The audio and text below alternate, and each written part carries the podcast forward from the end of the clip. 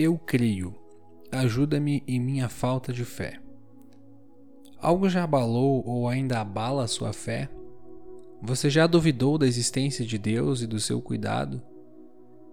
Essa talvez não seja a forma mais elegante de se começar uma reflexão bíblica. Talvez sejam perguntas muito particulares e que tragam experiências ou pensamentos não muito agradáveis à mente.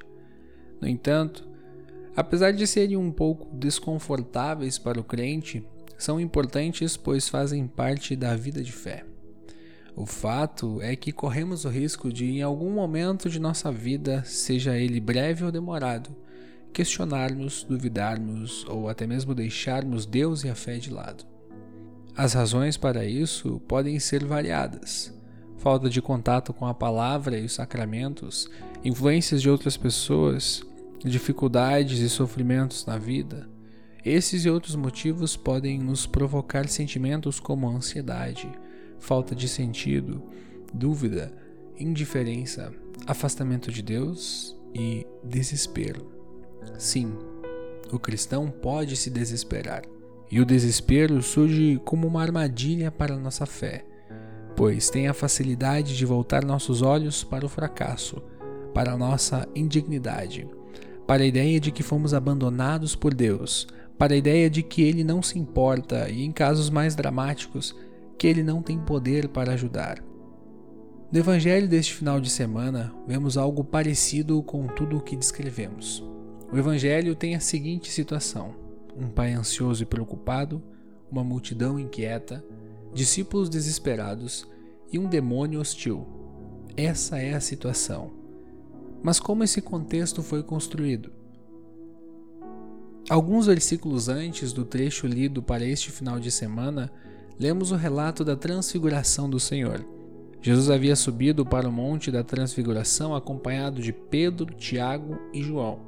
Os outros nove discípulos haviam ficado para trás e estavam acompanhados de uma multidão de seguidores de Jesus.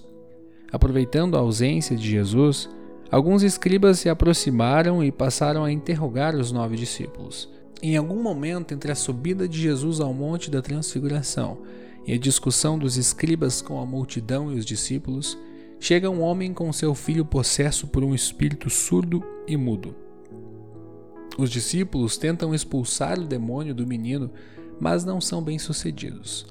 A falha dos discípulos, ao que tudo indica, dá início à discussão entre discípulos, multidão e os escribas. E é durante essa discussão que Jesus chega. A multidão, que estava desesperada, ao ver Jesus chegando, corre até o seu encontro juntamente com o Pai e o saúdam. Jesus quer saber imediatamente o que eles estavam discutindo com os escribas. O pai do menino toma a frente e apresenta o seu drama e o motivo da sua ansiedade e da sua preocupação. Quando Jesus ouve o relato do pai, olha para todos ali presentes e diz: Gente sem fé, até quando ficarei com vocês? Até quando terei de aguentá-los? São palavras duras as de Jesus. Jesus chama a atenção de todos, pois o desespero havia tomado conta. Os discípulos se viram desesperados, pois a autoridade para expulsar demônios que haviam recebido alguns momentos antes, fato que está descrito no capítulo 6 do Evangelho de Marcos, parecia ter acabado. A multidão estava agitada e desesperada, pois não sabia onde Jesus estava. Os escribas não acreditavam em Jesus, apesar de todos os sinais que ele havia demonstrado. E por último, o pai do menino também estava em desespero, pois a sua fé estava misturada com dúvidas sobre quem era Jesus e o que ele era capaz de realizar. Afinal, já havia visto os discípulos de Jesus falhando em expulsar o demônio do seu filho. Por isso, por causa deste contexto, as palavras de Jesus se aplicam a todos ali presentes. Uma geração incrédula, com dificuldades em confiar no poder de Deus, uma geração que acredita que seus problemas e as suas dificuldades são maiores do que o poder de Deus. A incredulidade nos leva a pensar que Deus não se importa conosco ou que é indiferente ao ser humano e à sua realidade. Porém, Deus se importa conosco. E a vinda de Jesus a este mundo é o maior exemplo disso. A história do Evangelho deste final de semana nos mostra que Jesus se importa com todos ali presentes, especialmente com o menino possesso pelo espírito surdo e mudo. Por vezes, a aparente indiferença ou incapacidade de Deus que se apresenta em diferentes momentos nos faz desesperar. Porém, em meio ao desespero, somos convidados a lembrar e aclamar juntamente com aquele pai: Eu creio, ajuda-me a ter mais fé ainda. Este deve ser o clamor de todo cristão que, em sua humildade, consegue reconhecer a sua fraqueza de fé e, em sua oração, é capaz de clamar: Eu creio, ajuda-me a ter mais fé ainda.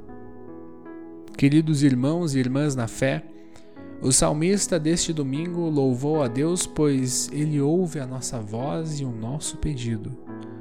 Na leitura do Santo Evangelho, nós lemos que, logo após expulsar o espírito surdo e mudo do menino, Jesus vai para uma casa a fim de ensinar.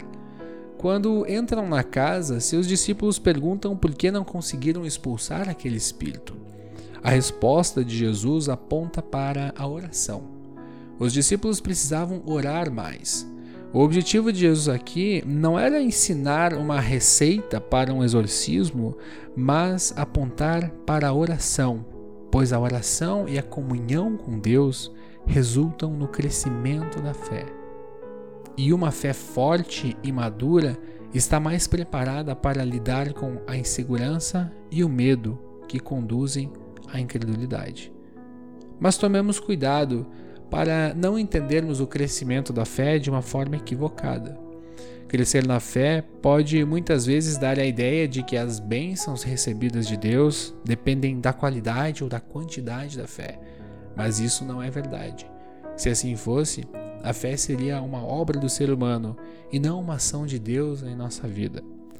Quando pedimos para que Deus aumente a nossa fé, Estamos nos referindo à maturidade e à confiança na ação e proteção de Deus em nossa vida.